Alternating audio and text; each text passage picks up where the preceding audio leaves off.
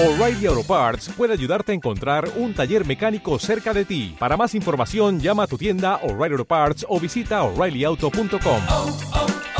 O'Reilly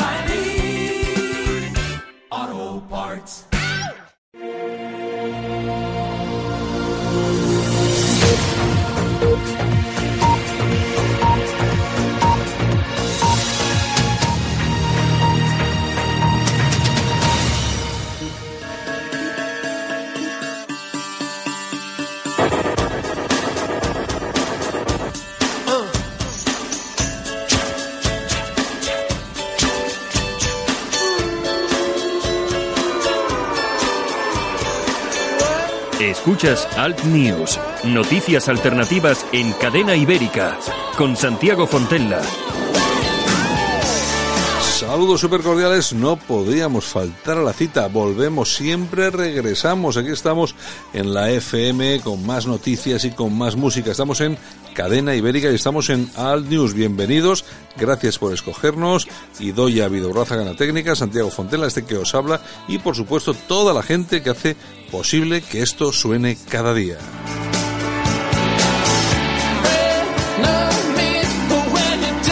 Las temperaturas mínimas 6 grados en Salamanca y Soria y la máxima 32 grados en Córdoba.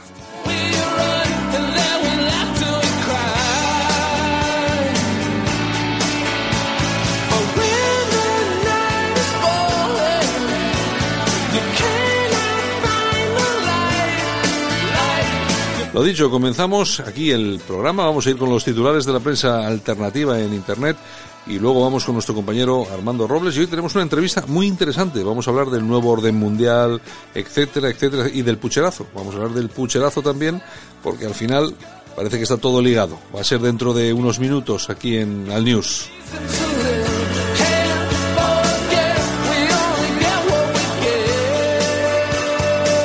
Lo dicho, bienvenidos, gracias por escogernos. Ya sabéis que estamos en todas las plataformas de podcast. Si no estás escuchando esto en directo, pues bueno, desde Spotify, el Apple Podcast, TuneIn, bueno, Evox.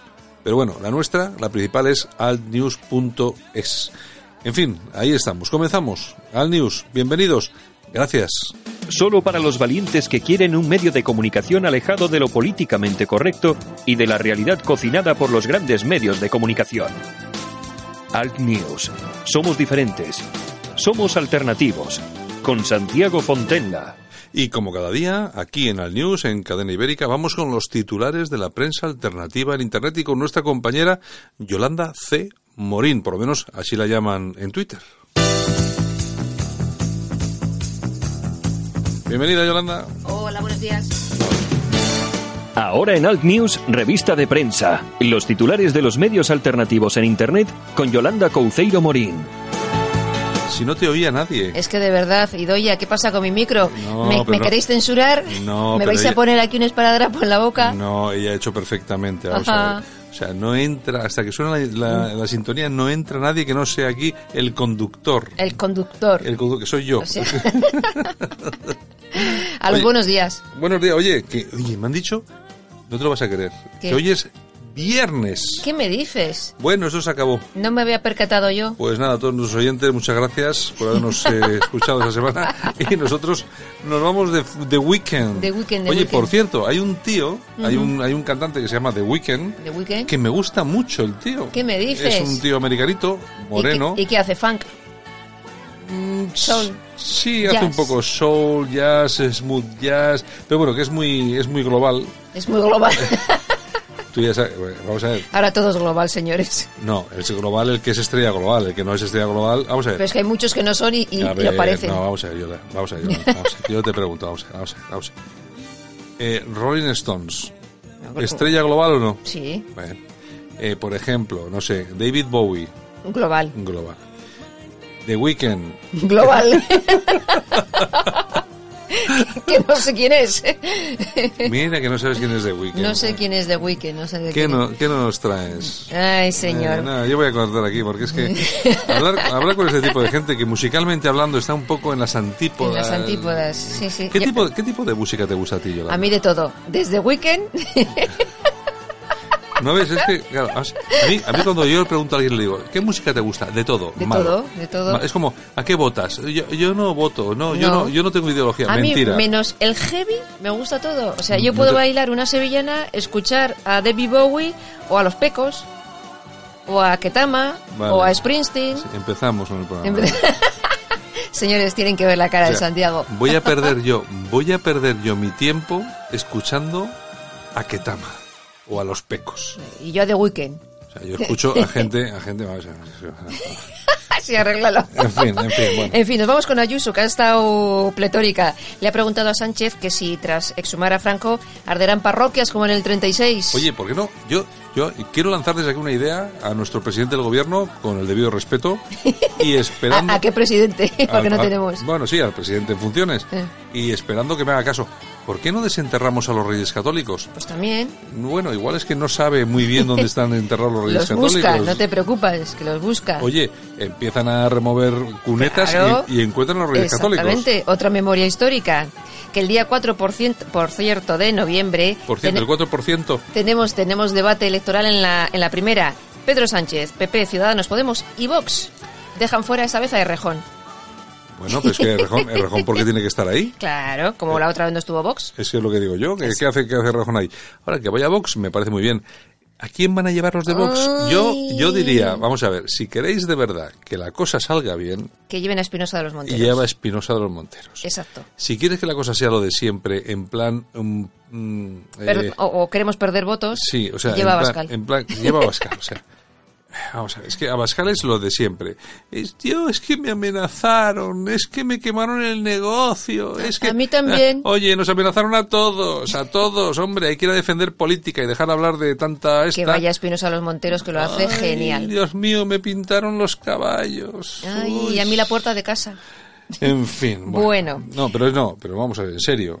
Eh, teniendo el componente que tiene, lógicamente, de amenaza, ¿eh? nosotros nos reímos porque como también hemos sido amenazados, Claro. nos podemos reír. Es igual que en el tema del racismo. Yo, como soy negro, me puedo reír de los negros. Pues es lo mismo. Como he sido un amenazado, me puedo reír de los amenazados. Sobre todo, me puedo reír mucho de aquellos que aprovechan precisamente Su eso. victimismo. Y su victimismo lo aprovechan para hacer política en el caso de Santiago Abascal. Y hay una cosa muy clara que todos nuestros oyentes sabrán perfectamente, que este que les habla es un tío pro Vox 100%, porque a mí me gusta mucho Vox. Lo que no me gusta es determinada gente que está en Vox. Ahora, si en Vox llevas al debate, pones a dirigir Vox un tío como Espinosa los Monteros, que sabe lo que es trabajar, ganar dinero, generar empresas, Pues crear, come. crear puestos de trabajo. Pero claro, que llevas a Santiago Abascal, que sea lo que tú quieras, pero no ha trabajado en su vida. Bueno, sí, para coger las chuletillas de cordero a alguna bodega. Le pueden pues, dar mucha leña. en fin, eh, bueno. Y ya lo siento por nuestros amigos de Vox que nos escuchan, pero es que yo soy de Vox también. O sea, yo soy de Vox. O sea, la crítica, la, la crítica que estoy haciendo no es a Vox. O sea, que me entiendan, que me entiendan todos los, los oyentes. Venga, ¿qué vamos? Bueno, el Partido Socialista de Cataluña ha contratado a la mujer de Puigdemont Coño, me parece muy bien. en la, en la Diputación de Barcelona con 6.000 euros de sueldo al mes. Es lógico. Y hay que pagar tiene, favores. y eso tiene una doble, una doble consideración. Por un lado, es rumana, Claro. por lo tanto, hay que contratar extranjeros porque hay, que, hay que darles vidilla. Y luego la mujer de Pucci. Y eso, eso manda mucho. ¿Qué quiere usted? Eso ¿Qué manda usted? mucho. Bueno, nos vamos a la tribuna del paisvasco.com. Venga, vamos con ello. Una mujer con burka promociona el sorteo de un coche de la Unión Deportiva Pero de Almería. Vamos, a ver, vamos a ver, Yolanda.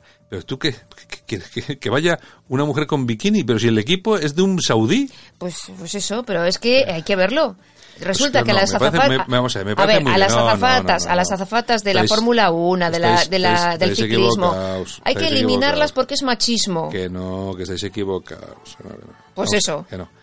El El, equipo- de fútbol lo compra un saudí y el saudí puede hacer lo que le dé la gana. Claro, y yo decir que esa mujer está en burka promociona- promocionando un sorteo de un coche. Mm, Ya, pero es que... Y hay que ver el reportaje de la tribuna nosotros- del País Vasco. nos hemos convertido en un país solidario. Mm, ya, pues ya, ya, estamos, ya. Pues, estamos- Pues te digo que este equipo de la Unión Deportiva Almería tenía, o no sé si lo sigue teniendo, un equipo de fútbol de chicas. Y digo yo, en Arabia Saudí está prohibido que las chicas jueguen al fútbol. Eso sí.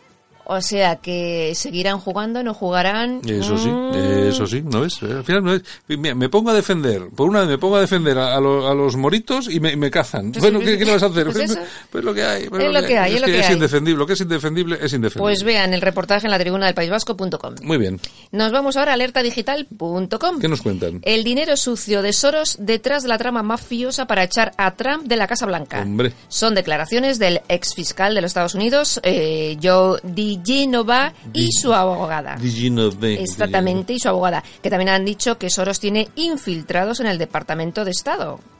Pero Vamos, ¿cómo? no nos sorprende. ¿Cómo, cómo? Los tiene por todos los sitios. A mí lo que me extrañaría es que me dijeran, ¿sabéis una cosa? Hay un sitio que, que donde no tiene infiltrados. Exactamente. En esta cadena de radio no hay gente No. infiltrada de Soros. Que sepamos. No, pero vamos a ver. Yo, yo tengo que ser sincero con la gente que nos escucha. Aquí no hay nadie de Soros. Nadie. Me está mirando Idoya como diciendo, eh, no hay nadie. Pero si Soros aparece y nos suelta la pasta, nos convertimos en el diario, en radio, en el diario. Radio punto Soros es. punto- Radio Soros. Nos convertimos en Radio Soros. Pero, tiene que soltar mucha, mucha, mucha pasta, ¿eh? No sé yo. A esas alturas, ¿tú crees que te, te Ay, comprarían a esas no, alturas? no lo han hecho antes, con No, lo cual no, a esta no. edad ya va a ser que no. No, por eso por- yo siempre lo digo. eh, ¿Por qué estamos donde estamos y no estamos en otro sitio? Pues porque no nos hemos vendido y entonces somos unos pobres desgraciados. Pues Claro, bueno, pero decimos lo que nos da la gana, cuando nos da la gana y como nos da la gana. Eso sí, porque mira, al final, ¿quién te critica? Tú dices, eh, a todo el mundo hay que valorarlo por quién critica, ¿no? Entonces, ¿a nosotros quién nos critica? Nos critica el PP, nos critica Vox, por, yo acabo de decir que yo a mí me gusta mucho Vox, pero yo critico a Vox. Nos critican desde Ciudadanos. Todos, todos, Eh, todo el facherío nos dirán, pero estos son fachas, pero pues, ahora se han vuelto liberales. También nos critican. Es decir, la única prueba fehaciente de que somos independientes es que nos critica Todos. todo el mundo. Eso es lo que garantiza. Desde la extrema izquierda hasta la extrema derecha. Claro, eso es lo que garantiza. Además, lo dijo el otro día Armando, muy bien. Es lo que le garantiza a todos nuestros oyentes, a la gente que nos escucha, que cualquier cosa que digamos la decimos porque lo sentimos y pensamos de verdad que es así. ¿Es verdad? No estamos sujetos a siglas. Pues claro, yo veo últimamente, sobre todo en Twitter, eh, cómo se radicalizan las cosas. Me da igual del PP, de Vox, de tal. O sea, eh, eh, tú, eh, o sea, yo por ejemplo la Malena Contestí esta de Baleares. Yo tengo que reconocer, no se ha ido bien. La mujer no se ha ido bien. Las críticas que ha hecho no han sido las apropiadas, pero mm, seguramente hubiera sido mucho más inteligente no entrar al trapo. Sí. Y, y- y eso de los insultos, de tal y cual, pues la verdad es que no tiene forma de tal.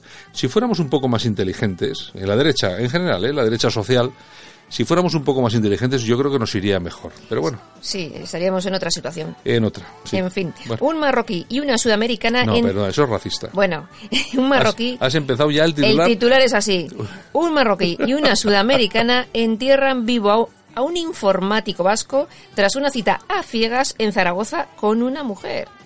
Sea, yo, yo no voy a comentar nada sobre esto. es una banda que parece que se dedicaba a hacer este tipo de cosas. Quedaban Yo con no, ellos. voy a, yo no voy a comentar nada sobre esto. No vas a comentar. No. Te mantienes al margen. No, porque no entiendo. No entiendes.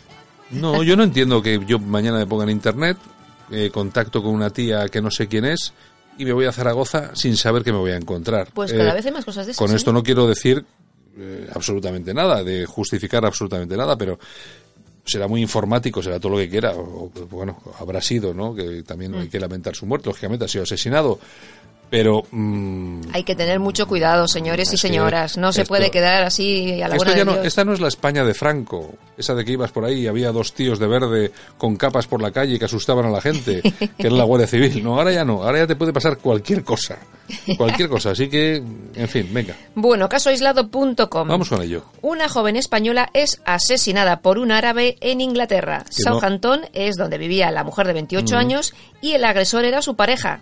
Según el Daily Mail, era árabe y apuñaló a la mujer varias veces hasta matarla. Era árabe. El- ayer leyó, nos leyó Armando el comunicado que ha sacado la familia, que yo también vuelvo a decir, es que meterme en este tipo de berenjenales no me gusta, pero es que era un comunicado patético.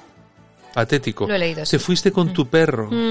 O sea, de- no me toques a mí. Yo, si me muero yo, por favor. Yo, yo yo no no, te- yo, se voy, a, yo- voy a hacer un, voy a mandar un comunicado. yo, yo quiero que si me muero, por favor, mis compañeros de la radio por lo menos digan, eh, se fue, pero os puteó hasta el último momento. O sea, no- Exactamente. que no digáis, ay, se fue el pobre, va a ser feliz. No, es que esto... Murió haciendo lo que quiso hacer toda su vida. En fin, venga, vamos. Bueno, nos vamos al ¿Qué diestro.es. tenemos? Chorradas, Julia Otero presenta. En Cataluña no pasa nada. Es una realidad paralela. Julia Otero. La han entrevistado eh, Pablo Motos y bueno, han hablado de Cataluña y ha dicho ese tipo de bobadas. Desde, por ejemplo, desde Madrid, eh, acabado Madrid, en T, Madrid, acabado en T, Madrid, Madrid. Parece que pasa algo, pero que no, que no pasa nada. Todo Que está no, bien. nada, no pasa Todo nada. está bien.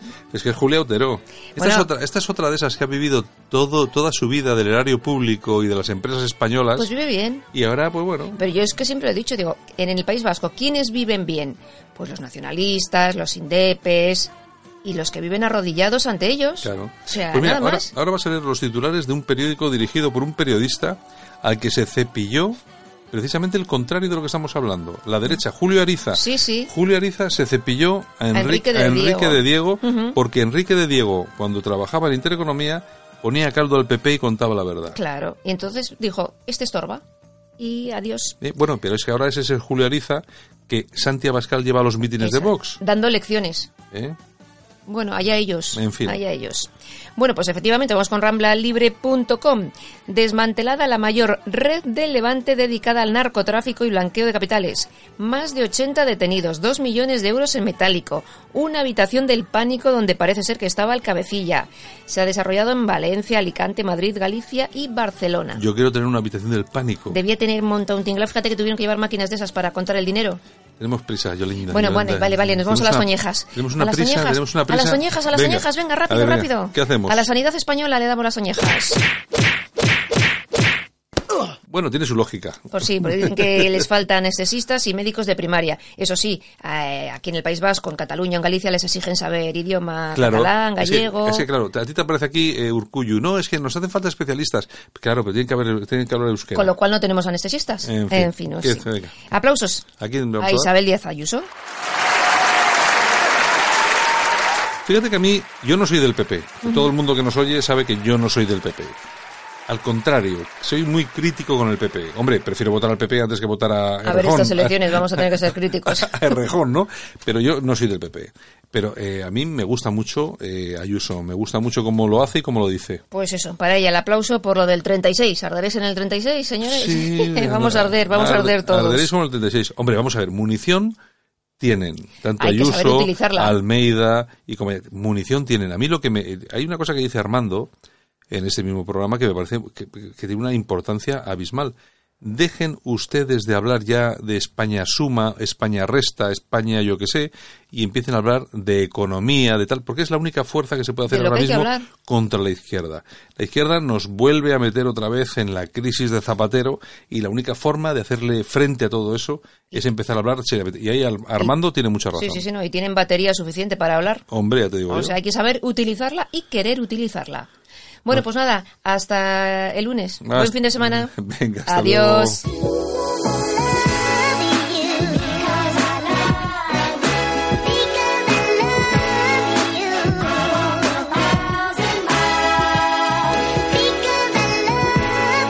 Nosotros continuamos aquí en Cadena Ibérica, en Al News, por supuesto. Vamos a ir a la sección en la que analizamos actualidad con Armando Robles, el director de Alerta Digital. Vamos ya mismo. Chao, Yolanda. Chao. No, no, si no, no tienes micrófono ya. Besos, besos, adiós.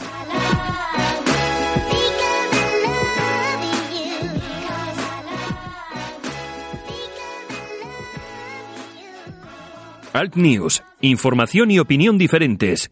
Analizamos la actualidad desde otro punto de vista.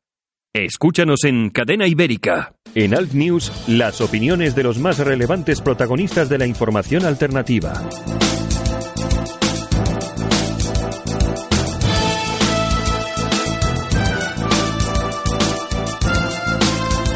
Y nosotros que continuamos aquí en Al News, en Cadena Ibérica, esta mañana, que nos vamos a ir, por supuesto, hasta Málaga. Y nos vamos a ir, pero ya mismo. En Alt News, La Ratonera, un espacio de análisis de la actualidad con Armando Robles y Santiago Fontenga. Críticos, ácidos, alternativos, otra lectura políticamente incorrecta de lo que sucede en España, Europa y el mundo, y no nos cuentan. Don Armando, ¿qué tal? Buenos días. Buenos días, Santiago, ¿qué tal? Aquí estamos, como, como, como cada día, soportando un poco ese tema. Oye, pero fíjate que ya tenemos otro fin de semana, Santiago. Bueno, menos mal, menos mal porque, oye, eso es agotador, es agotador. Aquí, entre el Rejón, el Pablo Iglesias y el Pedro Sánchez, nos dejan agotados a la semana, es increíble. Yo, yo te dije, yo te dije esta tarde, yo, bueno, con mi amigo Santiago solemos hablar mucho a lo largo del día y te juro que no era ninguna exageración ni butal, que esto se está poniendo de tal forma, querido Santiago, que si yo dispusiera de medios económicos para poder vivir del aire, te aseguro que me iría a la isla más recóndita del mundo, porque esto, menuda, yo no sé los años que nos dará Dios todavía de vida, Santiago, pero lo que tenemos que ver es algo que no me, no me gratifica ni me hace demasiada ilusión. ¿eh? Oye, pero yo lo que, lo que tú dices, yo no lo niego, ¿eh? Tú imagínate lo que es una playita, eh, todos los días garantizado el buen tiempo, 30 grados, Pero tú te imaginas una vida allí en un sitio paradisíaco como esto, sin escuchar hablar de Pedro Sánchez, ni de Pablo Iglesias, ni de Rejó, ni de Riverita, ni de Casado. Vamos, sería un auténtico, una, primero, un, un auténtico paraíso, primero mental, espiritual y también físico. ¿eh? Oye, pero ¿qué vamos a hacer nosotros sin esta gente? Bueno, pues, bueno, pues montaríamos allí unas news en la playa, Santiago. algo, ¿no? algo haríamos, algo haríamos. Oye, bueno, No, vámonos. no, pero esto, Dime. esto, ya- esto ya empieza, empieza a ser agotador, en serio, ¿eh, Es- Santiago? está claro que sí, está claro que sí. Bueno, pues mira, eh, precisamente hablando de agotador, vamos a ir con el otro lado, porque vamos a hablar con Laureano Benítez, grande caballero, que ha escrito un libro que se llama La patria traicionada, España en el nuevo orden mundial, que seguramente será un soplo de aire fresco en todo esto que estamos soportando y viviendo últimamente en España. Don Laureano, buenos días. Buenos días, don Santiago. Buenos tal? días, don Armando Robles. Un placer estar contigo. Buenos aquí. días, amigo, Amigo. Laureano. Bueno, bueno. Un abrazo, un abrazo fuerte. Bueno, a nosotros nos ilusiona mucho que, que estés con nosotros aquí. Bueno, eh, eh, Laureano, eh, yo te voy a tutear porque lógicamente bueno, aquí aquí nos tuteamos todos, pero eh, Laureano, cuéntanos qué es esto de la patria traicionada España en el nuevo orden mundial, básicamente. Bueno, este, este libro, esta idea, es la segunda parte de un libro que publiqué hace un año, que se llamaba El Himalaya de mentiras de la memoria histórica. Ajá, sí, sí. Porque nuestra democracia es otra gran mentira. Yo creo que es una de las más grandes, porque claro, una, una mentira, y todo el mundo conoce, es que la República no fue un régimen ni democrático ni legítimo, que, que Franco no fue ningún genocida, que la guerra civil- fue muy distinta a lo que nos cuentan. Entonces se que quedó la segunda parte. Entonces este libro arranca en la transición y cuenta la gran mentira de la pseudodemocracia. Bueno, yo la llamo dictacracia, ¿no? En la que estamos ahora.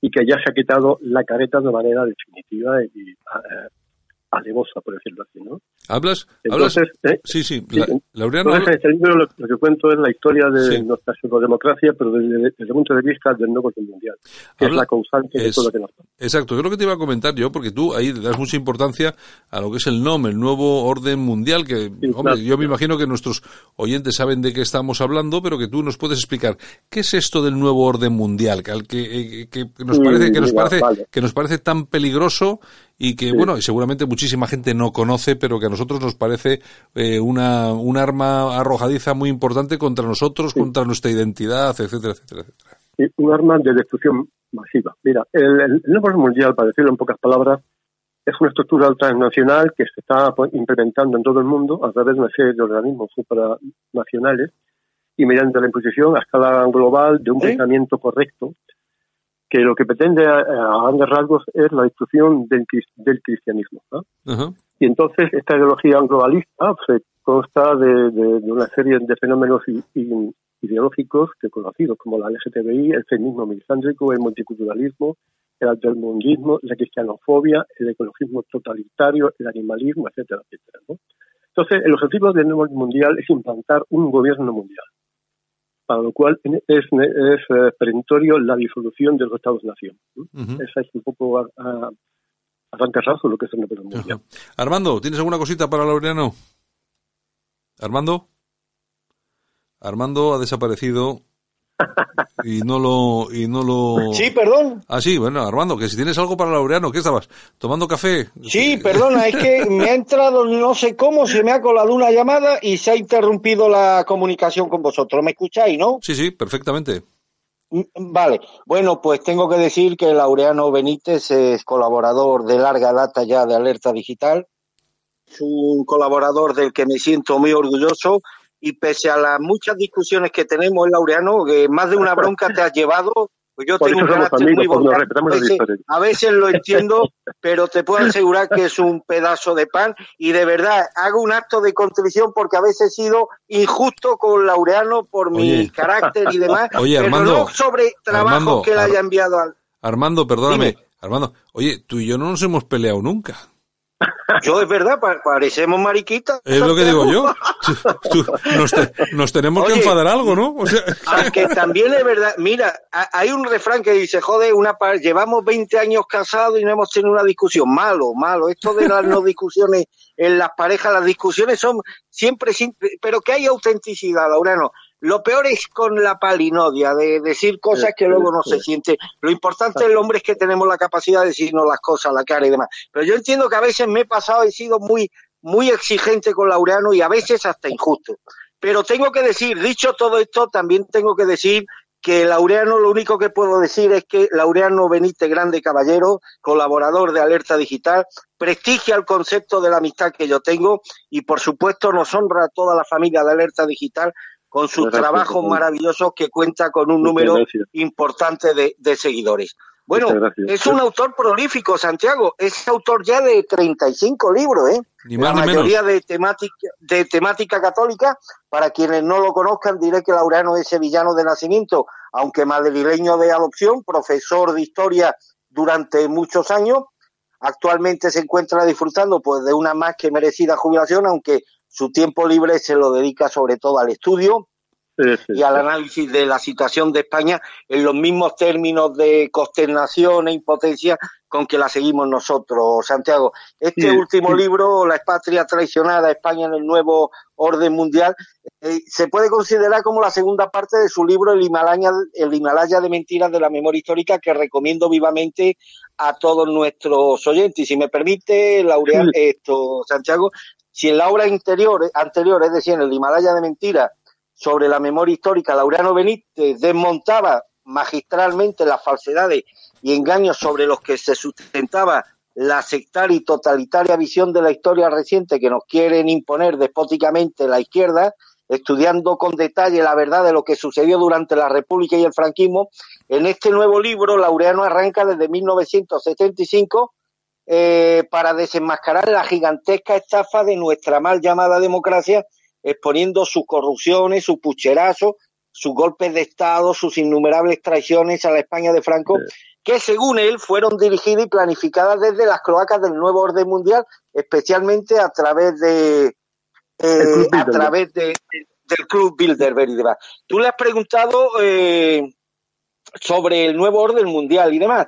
Mi pregunta es muy, muy simple, Laureano. ¿De qué manera el Club Bilderberg, un club que muchas veces lo tomamos a, bueno, pues como una cosa inofensiva de un grupo de amigos sí. que se reúnen en un hotel cada año, pues hablar de sus cosas, mira el tiempo, qué tiempo va a ser mañana y demás.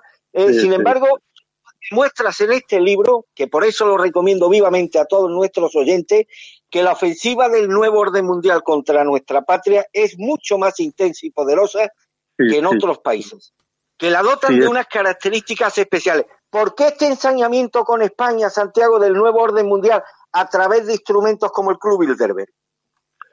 Mira, eh, eso se debe a que España ha sido el baluarte de la fe católica durante toda su historia.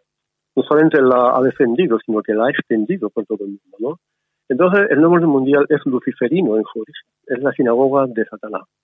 Entonces, Sí. ha decidido todas sus baterías contra nosotros. Está- nos está destruyendo. Fíjate que el año 75 España era un país sano en cuanto a, a sus valores, sus principios, su ideología, sus códigos de conducta. Éramos una, una Sí. sociedad con un altísimo índice de salud mental. Es un país nacional católico y al cabo de 40 años el destrozo ha sido impresionante. Estamos al nivel de Holanda casi ya, ¿no?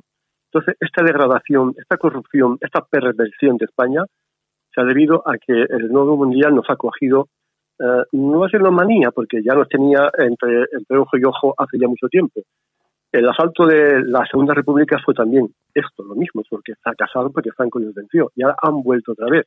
Lo que ocurre es que tienen eh, a, su, a su disposición una enorme cantidad de medios tecnológicos que antes no tenían. Entonces, y también nos tienen la manía porque somos un país que, que bueno, que tenemos unas, unas autonomías como los puertos los, y los catalanes, que son caldo de cultivo para la disgregación de un Estado-nación, que es lo que quieren. Debemos dar un ejemplo con España para que también otros Estados-nación caigan, ¿no? Y también porque, mira, hemos tenido una casta política súper corrupta, como no, la, como, como, como no la hay en el mundo. Entonces, esa conjunción de los tres factores ha, ha, ha producido un ataque eh, total y definitivo sobre nuestra patria, que estamos viviendo ahora un momento muy, muy delicado, muy, muy difícil. ¿eh? Esperemos que el cielo nos ayude, porque si no, todas maneras yo quiero hacer una, una, una precisión.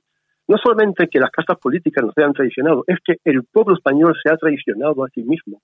Ha entrado en una dinámica de cobardía, de conformidad, de indiferencia, de, de pasotismo, que, que nos está llevando al, al abismo.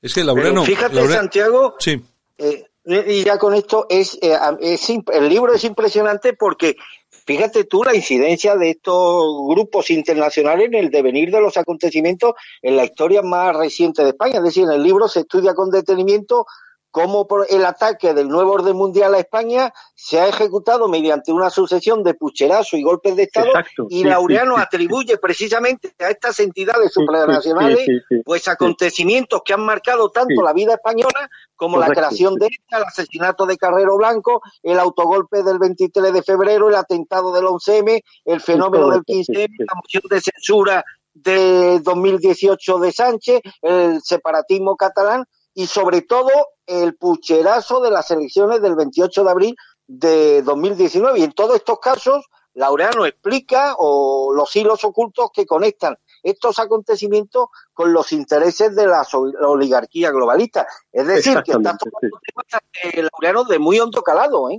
Sí, Sí, yo, lo, sí, sí, yo lo sí. que, yo lo que digo, Laureano, vamos a ver, hay una cosa que está absolutamente clara y eh, uno puede creer en, en- en- unas cosas o en otras, pero hay una, una, una cosa que es absolutamente clara, es que estamos padeciendo lo que eh, tú seguramente llamas nuevo orden mundial, eh, que lógicamente lleva implícita la globalización, esta ideología que nos imponen los medios de comunicación, que están a las órdenes de quien están. Es decir, vamos a ver, no, seguramente podemos hablar lenguajes diferentes, eh, Laureano, pero seguramente estamos pensando de Claro. igual forma.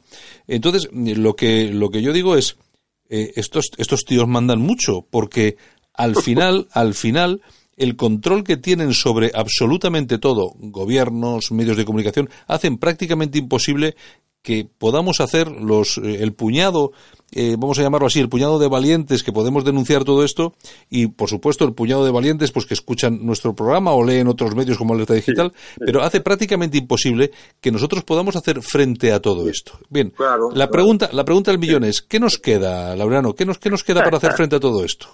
Mira, yo creo que lo, lo que nos queda, yo te lo digo, es un recurso a la, a la oración. Yo soy creyente y pienso que, que el cielo intervendrá. El cielo cuando nos vio muy apurados con la revolución roja y marxista de la Segunda República, nos envió a Franco. Y si España salió adelante fue porque España era un país con fe, un país gallardo, valeroso, que tenía principios muy claros que nos querían arrebatar. Y se levantó como en el 12 de mayo, como un solo hombre. Ahora eso yo creo que es muy, muy, muy difícil, muy complicado, muy imposible, por decirlo, ¿no? De manera, yo día hablaba con mi mujer y le, y le decía, yo sé cómo acabar con esto. Es muy sencillo. Apagar las televisiones, no ver los, los telediarios ni los informativos. Claro. Cuando las, las televisiones se hundan Claro. porque no tienen publicidad, cambiarán. Pero la gente sigue tragando, la gente se queja, pero luego sigue haciendo lo mismo, sigue colaborando con toda esta basura de, el, de las televisiones. Entonces, bastaría con un boicot a las televisiones para que todo el sistema cambiara, pero a ver. Pero, Laureano, Laureano, que hay una cosa que hay que tener en cuenta, que efectivamente tú dices, bueno, dejar de ver la televisión, vale, de acuerdo, pero en este país hay 10 millones, 11 millones de tíos que votan, que votan a la izquierda y a la izquierda radical. Hay no, otros, perdona, hay- no, mira, no, no, pero mira, oye, Santiago, no, ha habido pucherazos desde que empezó la transición. El, el, el, el año 82 sacó 202 diputados del PSOE, ya estaba previsto desde hacía meses que lo sacara los, los- esos, ese número de diputados. Y eso que todavía no había esas tecnologías que hay ahora, las encuestas sociológicas tan complejas que hay ahora, ¿no? Entonces, eso no es cierto que la gente vote tanto a la izquierda, no es cierto. Es que no ha habido ninguna elección limpia. Eso es lo que, es lo que ha pasado, Santiago. hombre, vamos Luego a ver. también, Sí, pero vamos a ver, Laureano, yo estoy absolutamente convencido en que elecciones limpias eh, eh, hay pocas, por no decir que ninguna, porque cuando le das a alguien, mundo, le- cuando, le- cuando das a alguien el poder, de poder, de poder contar los votos, los cuenta como Exacto. quiere. o sea, eso está más claro que hasta en la comunidad de vecinos, eso está más claro que el agua. Sí, sí, sí, Pero yo, yo el problema, de, vamos a ver, yo, yo, yo convivo eh, perfectamente con toda, to- con toda esa tribu de taúres que, que tenemos como políticos. Yo eso lo tengo claro, son unos taúres, eh, lo tengo claro. Eh, Yo, en la pregunta, yo te vuelvo a repetir, ¿qué hacemos con esto? Porque es que eh, yo también te entiendo y te respeto. Ah, sí, pues hay que rezar y encomendarnos al divino. Ya, pero es que con eso no llega. ¿Qué, Ya, qué- podemos, qué Es podemos la hacer? pregunta del millón, Santiago. Ojalá tuviera yo la solución para esto. Ojalá. Mañana mismo estaba yo con ella, pero mira, no sé. Yo te he dicho va a la televisión, medio broma, medio en serio, ¿no? Sí, sí, ¿Qué se puede sí. hacer? Manifestarse, ir a la calle, eh, sobre todo evitar el pucherazo que van a dar el, el 10N. Eso es el horizonte inmediato de nuestra lucha. Evitar que nos vuelvan a tomar el pelo. Porque esta debe ser superior, superior. Incluso llegar a lo mejor a la mayoría absoluta, quién sabe. Están ya en un plan desvergonzado. ¿Tú crees? Vamos. Pero Sí, sí, sí. eh, esto, es que esto, esto es muy serio lo que acabas de decir. ¿eh? Ya van, Eh, ya van, por, ya, ya van por el 30 32% del PSOE. Por favor, y aún queda, aún queda un, un mes y pico. Mira, no sé qué decirte. Yo, la verdad, yo no miro más allá del 10N.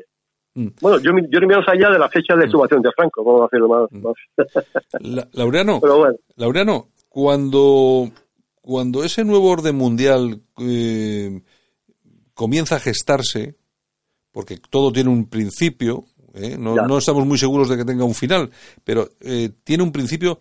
Cuando ese eh, nuevo orden mundial comienza a gestarse, ¿de qué época, de qué año estamos hablando? ¿Y de quién está involucrado en todo esto? Porque eso tiene que ser muy importante, tiene que haber mucha gente ahí detrás um, para ponerlo en marcha. de todas maneras, Santiago, el nuevo mundial no es que se vaya a gestar, es que estamos ya en él. Claro, claro, en claro, él. claro, está claro. Está Pero claro. te digo, mira, yo te digo una cosa, desde el comienzo de los tiempos, yo creo que hasta desde el Big Bang, me apura, está, eh, esto es una conspiración de la sinagoga de Satanás, que se fundó, vamos, hace muchísimos siglos. Entonces, ahora lo que ocurre es que esta, esta magia de Lucifer tiene los medios tecnológicos para lavar el cerebro a grandes cantidades de personas. Antes no lo tenía. claro. Por eso ahora hay esta rapidez, esta urgencia, esta aceleración tan tremenda de, de lo- de los hechos. Porque desde que se inventó la televisión, se acabó todo. Mira, se acabó. Ya Mm. ellos que lo dominan todo tienen la capacidad para lavar el cerebro a millones, a miles de millones de personas a la vez. A los que convierten en rebaños, en borregos. A los que pueden eh, someter sin ningún tipo de problema. Ese es el tema, ¿no? Y esto va a más, esto va a más. Ya está hablando ahí del microchip, por ejemplo, ¿no? El microchip famoso. Del... Entonces, Um, ¿Cuál es el final de esto? Pues mira, no sé qué decirte. Yo no sé, hay gente que dice que esto no se va a poder implementar porque ha fracasado. En la Unión Europea hay problemas, está Trump, están los países del el, el vicegrado que han eh, levantado contra la dominación de la ideología global, pero no sé, no sé, esto es un horizonte muy, muy, muy confuso y muy difícil. Hay gente que dice que va a haber una, una tercera guerra mundial, que no sé qué. Bueno, mira, hay profecías para todos los gustos. Está Yo claro. ahora mismo digo, soy incapaz de mirar más allá del decene y habrá que luchar para que no nos vuelvan a tomar el pelo. Ese es mi objetivo ahora. Lo demás, pues, en fin, eh, es complicado, Santiago. ¿Qué podemos hacer ante esto? Que no tenemos medios ec- económicos ni tecnológicos. Es muy difícil. Está claro. Es la pregunta del millón. Armando, Muy brevemente, un tema que sé que te preocupa mucho, de hecho estás en las asociaciones que intentan evitar esta profanación. Muy brevemente, Laureano, ¿habrá o no habrá finalmente exhumación de los restos mortales de Franco? Mira, yo, yo, yo siempre soy muy optimista en todo. Tú me conoces, Armando, tú me conoces. Esto el Sí. tema de Franco, mira, yo sé que la familia va a ir a los, al Tribunal de Derechos Humanos de Estrasburgo. Y allí hubo un, un- un precedente en el que el tribunal dio la razón a una familia, a dos familias polacas, cuyos eh, familiares fueron desenterrados de un accidente de aviación sin permiso de la familia. Dijo que sin permiso de la familia no se puede desenterrar a nadie. Tengo mucha confianza en que el Tribunal Europeo, además, también ha advertido al gobierno de que no es posible eh, eh, promulgar leyes de carácter único como esta. En el Europeo Claro. hay enterrados 190 personas que no fueron víctimas de la guerra civil. Entonces, si sacan a Franco, imagínense la, la escenita, un montón de máquinas sacando cadáveres de allí, oh, eso daría la vuelta al mundo y sería un espectáculo atroz. Que al PSOE no le importa porque ya lo ha hecho muchas veces. Eso de bailar con las momias se le da muy bien a, a esta gente, ¿no? Pero yo tengo confianza en que cuando esto llegue a las instancias europeas, se les pare los pies a esta gente. Yo tengo mucha confianza en eso, de verdad. Que lo saquen o no lo saquen, Y- bueno, si lo sacan y luego tienen que volver a meterlo en el valle, pues mira, pues muy bien. De todas maneras, eh, esto es un caso más, es un ejemplo prístino, el más evidente de que en España no hay ninguna democracia. Yo creo que la gente ya sabe que lo vea, ¿no? Sí, Armando. Y la pregunta. Y también muy brevemente, Laureano, ¿estás convencido de que volverá a haber pucherazo el 10 de noviembre? claro, Armando, tú, tú lo dudas. Bueno, se puede eh, evitar si la gente. Claro, es que el problema es que eh, hay mucha gente que ya que sabe cómo evitar el pucherazo, pero el problema es que esas instrucciones, para que la gente colabore en la limpieza de las elecciones, tienen que llegar a muchos millones de españoles. ¿Y cómo se hace eso? Si no tenemos ningún medio. Tenemos eh, algunos diarios, algunas emisoras de radio como esta, pero ¿qué, qué se puede hacer? ¿Qué se puede hacer para que la gente sepa que tiene que hacer esto, esto y esto para evitar que, que vuelvan a tomar el pelo? Es muy, muy difícil. Tenemos la, eh, eh, la Asociación Plataforma Elecciones Transparentes, que ya estamos haciendo nuestras encuestas y sale que no gana el PSOE ni, ni, de, ni casualidad, vamos. Entonces se trata de que esto, estas, este movimiento de transparencia llega a la gente, pero el problema es cómo. ¿Cómo? Esa es eh, la gran cuestión, ¿no? Es un tema complicado, es un tema muy complicado. Se ha comentado mucho en las últimas elecciones lo del famoso pucherazo, sobre todo porque las expectativas que había en relación a Vox eran muy, grandes. Habría, eh, había encuestas que incluso eh, sobrepasaban los 100 diputados y al final se quedó en 25. A raíz de eso se ha comentado mucho del pucherazo, ¿no? Que Sí, había algún sí. tipo de interés en que Vox fuera Sí, una, fuerza perjudicada, ¿no? Pero mira, pero mira, um, Santiago, hace poco hubo en Telecinco una encuesta, ¿no? En Telecinco, que no es una cadena así sospechosa de... Sí, sí, de es- sí, sí, sí, sí, es sospechoso. Sí, hubo una sí, encuesta Sí, de sospechoso. sí. 35.000 votos y sacó Vox el 48%. Sí. Eh, Yo creo que eso lo dice todo. Y yo, todas las encuestas que estoy manejando dan a Vox muchos más votos de los que al va a sacar.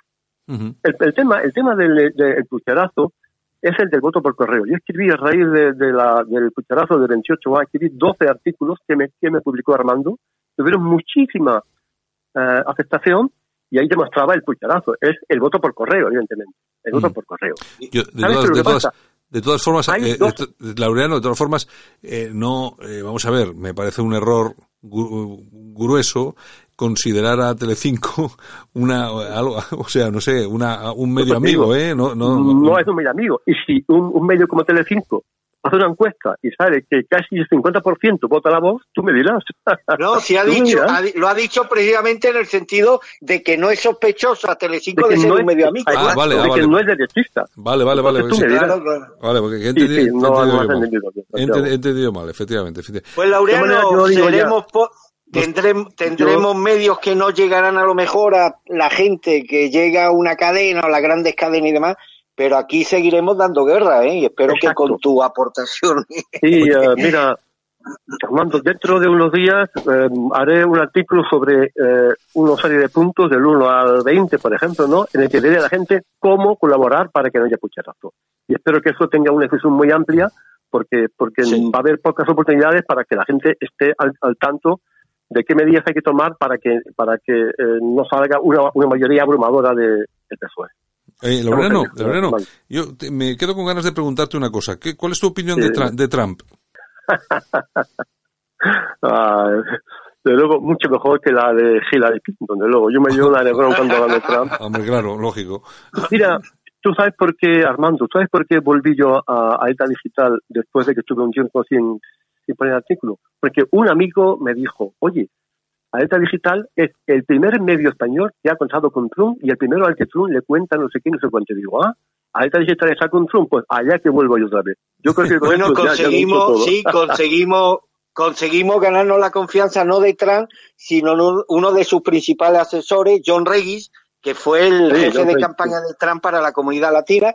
El hombre en el sentido positivo se enamoró de Alerta Digital y bueno, nos pusimos, pero además eh, desde el minuto uno apoyamos a Donald Trump cuando la posibilidad de que fuera presidente de Estados Unidos para todo el mundo, para casi todo el mundo era una quimera. Nosotros apostamos por él porque nos parecía el, el candidato rompedor que realmente podía contrapuntar pues todo este cúmulo de males que por desgracia gravitan sobre el conjunto de Occidente. Oye, Laureano. Armando, Armando, Sí, pero es que Armando, además- es que- Armando, perdón, pero, eh, sí, sí. Armando, ¿Tú te acuerdas? Pues yo, yo ya sé que no, vamos a ver, no quiero clavarte el puñal en el corazón. ¿Tú te acuerdas cuando Trump se presenta como candidato a las elecciones, antes de las elecciones, cuánta gente en este país apoyábamos a Trump? Pues eh, eh, mi amigo Santiago Fontella, Armando y, Y- y poco, y- y yo poco también más, escribí y poco más. Yo también escribí a favor de Trump, yo también. Y Antes de que poco más. saliera. Sí, Luego- sí, luego la- ya- la- Laurel, Luego ya se sumaron, ya se fueron sumando. Sí, sí, sí. Tú sabes lo que fue, lo que fue, sí, ya fue a mitad, a mediados de las primarias republicanas, cuando Claro. ya algunos, cuando se retiró George Bu- este Bush, hijo, uno de los Bush, ya algunos empezaron a creer que este podía dar la sorpresa, pero las posibilidades frente a Hillary Clinton eran remotísimas y demás. Pero que apoyásemos a Trump desde el primer minuto, cuando el relato oficial que, bueno, que to- casi todo el mundo interiorizó, es que se trataba de un loco extravagante que no iba a llegar a ningún sitio, que iba a servir un poco para marcar el espectáculo en la campaña, pero que iba a tener un recorrido muy corto, éramos muy pocos los que creíamos en sus posibilidades, pero sobre todo los que creímos en su proyecto político y demás, condensado en una frase, sí al identitarismo norteamericano, sí a las patrias y no al globalismo ni al intervencionismo de estas entidades supranacionales en los, destin- en los destinos de los pueblos históricos. Tú fíjate, De todas maneras, Sí, de todas maneras, sí, yo pienso que, yo pienso que Hillary Clinton todos sabemos a quién obedece y claro, eh, claro, claro, esto está claro. claro. Entonces, cuando todos los medios globalistas de Estados Unidos y también de europeos atacan a Trump, es por algo, ¿no? Y digo, ah, si los medios eh, del orden mundial están en contra de Trump y, están siempre intentando lo del impeachment, echarle, no sé qué, no sé cuánto, es porque tendrá un peligro para el nuevo orden mundial. Entonces digo, ah, Trump es de los míos. Pero tú fíjate, fíjate Laureano, fíjate Laureano cómo ha ganado Trump, cómo ganó Trump las elecciones, que para volver a repetirlo seguramente tendrá que ser una estrategia y la táctica lógicamente va a ser totalmente diferente. Pero frente a todos los medios de comunicación en Estados Unidos e- y a nivel internacional Exacto, exactamente igual, solamente solamente tenía el apoyo de la Fox, que bueno, ya es un bueno, es un medio importante, Sí. pero es uno frente a todos los demás y utilizó algo, utilizó algo que han creado además, eh, precisamente aquellos a los que tú defines, que son las redes sociales, que fueron creadas Sí. por quien fueron Sí, creadas, sí. supo utilizarlas para ganar. Tú fíjate que rápidamente las redes sociales han empezado a cortar por lo sano. Exacto. Para, exacto, para que nadie pueda volver a utilizarlas como lo hizo Trump para ganar unas elecciones. Es decir, en Europa, por ejemplo, toda la caída del FPO, la salida de Salvini, etcétera, etcétera, todo tiene que ver con eso. La cuestión y la pregunta del millón es la siguiente. Pues yo, yo, yo soy muy europeo, porque lógicamente lo llevo en la, en la sangre, pero también soy muy proamericano. Y a mí, la, la- aquella, a pesar de todo, yo la imagen aquella de, de, de Aznar en las Azores, pues tampoco me parecía mal del todo, porque digo, bueno, por lo menos vemos a España un poco en el escenario nacional. Pero bueno, pero yo lo que digo es lo siguiente. No, hombre, Eh, eh, es, me- mejor, es mejor hacerse la foto con Mohamed Quinti y con Fidel Castro. Sí, sí, sí. Pero bueno, la cuestión es la siguiente. Lo, yo, lo que os pregunto, y es mi forma de ver la jugada, y a mí es lo que me preocupa, es mm, ¿qué tiene que hacer eh, Trump para volver a saltar el muro de este nuevo orden mundial, como dice Laureano, porque existe y efectivamente tiene mucha potencia? ¿Qué tiene que inventarse para volver a ganar las elecciones? Porque si no se inventa nada, a pesar de que tiene el apoyo del pueblo americano, Laureano no va a ganar las elecciones, no le van a dejar ganar las elecciones. Bueno, mira, esto es una pregunta curiosa porque yo siempre me pregunto, ¿por qué en Francia y en Alemania, esos países que tienen un partido fuerte de derechas, de eh, identidad nacional, allí no, no hacen pucharazos? porque tienen tanta fuerza y aquí en España nada de nada. Entonces, ¿qué pasa? Que aquí hacen pucharazos y allí es más difícil o no los hacen. Yo no sé, parece que, que nada más ya han avisado de que ahora este, este el día 10 de N van a hacer un pucherazo como súper tecnológico. Bueno, van a- van a inventar aquí, van a eh, innovar, ¿no? Entonces, yo no me creo que, que Trump vaya, vaya a perder las elecciones, porque Trump, a Trump le vota el votante blanco americano, que vive en los campos, en los pueblos, el Mm. rural, el, de- el votante de toda la vida. Y esa gente, cuando no la han engañado con la campaña de Hillary Clinton, ahora tampoco lo van a engañar. Y además, Trump eh, ha llevado a Estados Unidos a un nivel de economía impresionante. No hay, no hay paro y el 3,6. país tiene 3,6, eso es un logro impresionante. No lo tienen desde, Exacto. desde, el, Entonces, Desde la, 64. desde, esta bonanza desde la época económica de es el mayor aval para Trump. Hmm. Bueno, y hay otra cosa que es muy importante. En cuanto a Trump, eh, eh, Armando, la población negra en Estados Unidos es un 8%, son 35 millones de tíos y tías, pero es un 8%. La población, eh, luego hay, una, hay un voto hispano que también es importante, pero la población, de momento, de momento, sigue siendo mayoritariamente una población blanca, que lógicamente eh, al final decide defenderse con, vamos, como gato panza arriba contra todo lo que le está viniendo. Por eso la gente vota a Trump. Es que, es que no es tan difícil entenderlo. Y luego, oye, vamos a un poco a, bueno, a, mm, hay que darle al César lo que es del César. Se hablaba de que la comunidad latina iba a ser refractaria al discurso de Trump, no. Si gracias a Dios Trump ganó la presidenciales, la presidencia de Estados Unidos, fue gracias al voto latino, en, sobre todo en dos estados clave, Florida y Texas. El que gana en Texas generalmente gana las elecciones en Estados Unidos. El voto latino en favor de Trump fue abrumadoramente mayoritario en estos dos estados y demás. Y esto me lo comentaba mucho John Reggie, dice, se están equivocando los analistas que creen que los latinos le van a dar la espalda atrás y no es así. El latino de el, el latino de Florida es un latino muy conservador. Hay un sector muy incipiente de empresarios pequeñitos, medianos empresarios y a ellos les interesa un programa económico como el que les propone como el que les propone Trump. Y efectivamente sus predicciones fueron ciertas. El voto latino fue claramente mayoritario en favor de Trump en estados clave. Y como no han cambiado las y, y, es el latino de Florida que vive muy bien el, más interesado en que se ponga tasa y freno a la inmigración ilegal proveniente de sociedades desestructuradas, porque además como conocen cómo viven en esos países y cuáles son los problemas endémicos de esos países, no quieren que esos inmigrantes trasladen a Estados Unidos los problemas que desgraciadamente imperan en esas sociedades. Pero no te lo pierdas, Armando y Laureano. Vamos a ver, el, eh, eh, empíricamente demostrado, el 38% de la población negra votó a Trump. Y resulta, y resulta que Trump ahora mismo, y resulta que Trump ahora mismo ha conseguido que eh, la población negra tenga el índice de paro más bajo que ha tenido en la historia. ¿A quién crees que van a votar?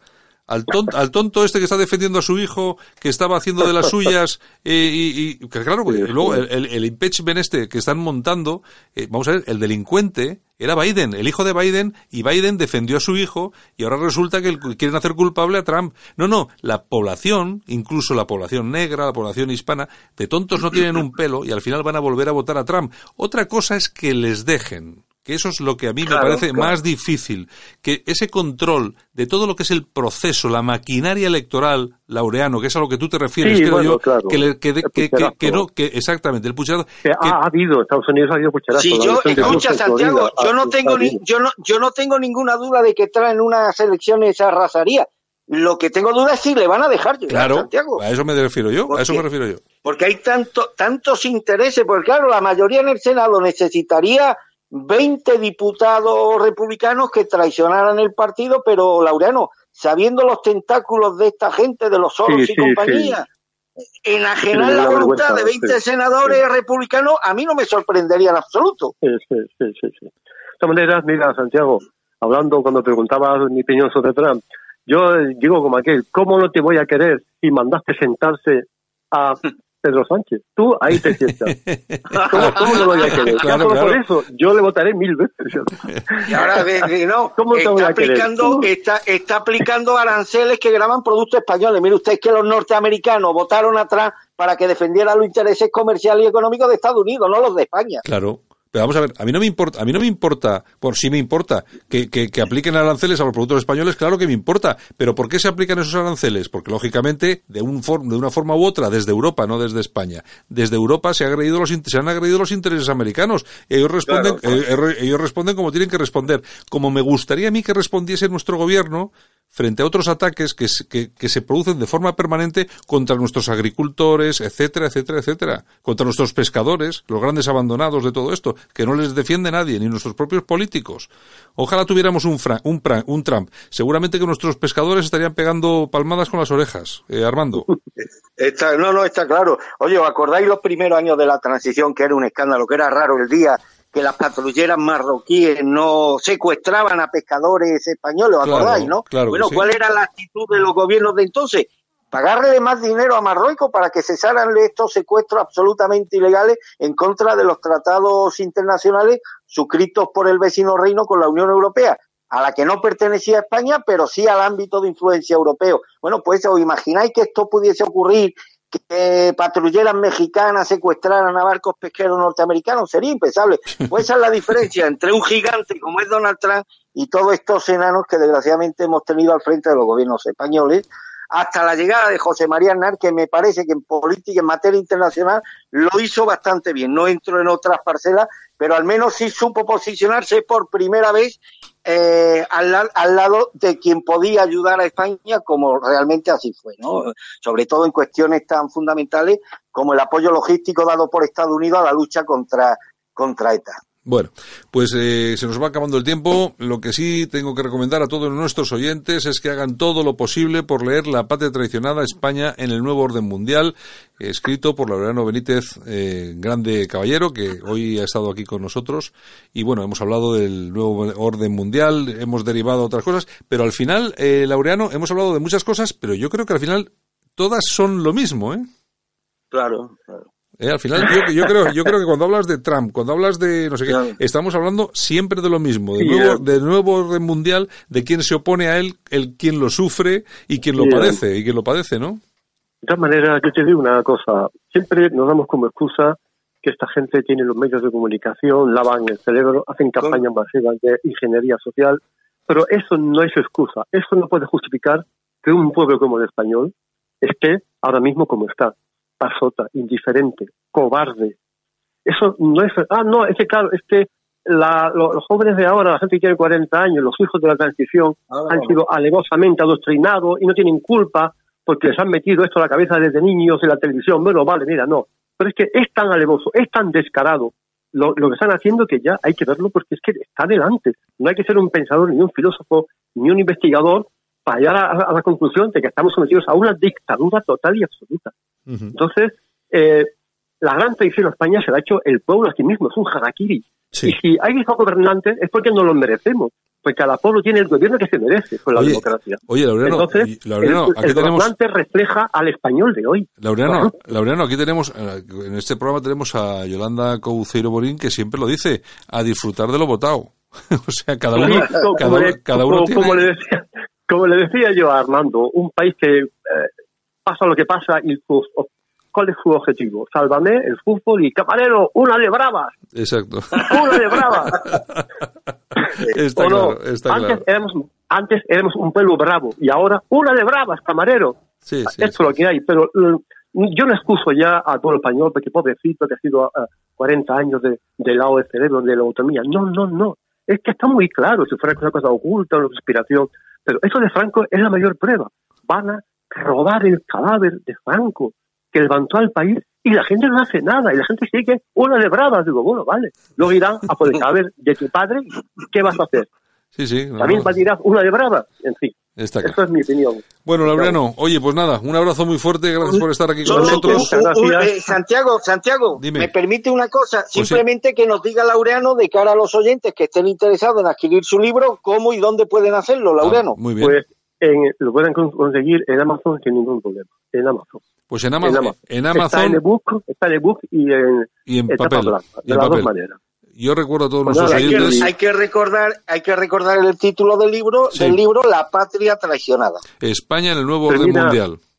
Mira, perdona, Santiago, ya va a terminar. Yo es que con estos libros del Himalaya de Mentiras y La Patria Traicionada he querido hacer una semblanza de todo esto que se va a ocultar, que se está ocultando, para que los jóvenes, los jóvenes que tienen ni idea de nada, que son ignorantes, que no han vivido la época de, Franco ni la época eh, buena de España, sepan a lo, a lo que atenderse, para que los padres regalen los hijos, a, sus hijos estos libros, para que se pasen de mano en mano, para que sepa la verdad sepa la verdad, ya que los medios no están a nuestra disposición, al menos en forma de libro. Es un testamento, una especie de eh, memoria verdadera de la historia de España, ¿no? Bueno, Pues nos, nada, Santiago, un abrazo muy fuerte a ti y a Armando. Ha sido nos despedimos, nos despedimos aquí. Gracias. Laureano, eh, muchas gracias. Y, Gracias, Armando, muchas gracias. y Armando también, muchas gracias. Nos vamos, que estamos con el tiempo justito, ¿de acuerdo? Un abrazo a los dos, Laureano. Venga, un abrazo a los dos. Venga, un abrazo a los dos. En Alt News, las opiniones de los más relevantes protagonistas de la información alternativa. En Alt News, La Ratonera, un espacio de análisis de la actualidad con Armando Robles y Santiago Fontenga. Críticos, ácidos, alternativos, otra lectura políticamente incorrecta de lo que sucede en España, Europa y el mundo y no nos cuentan.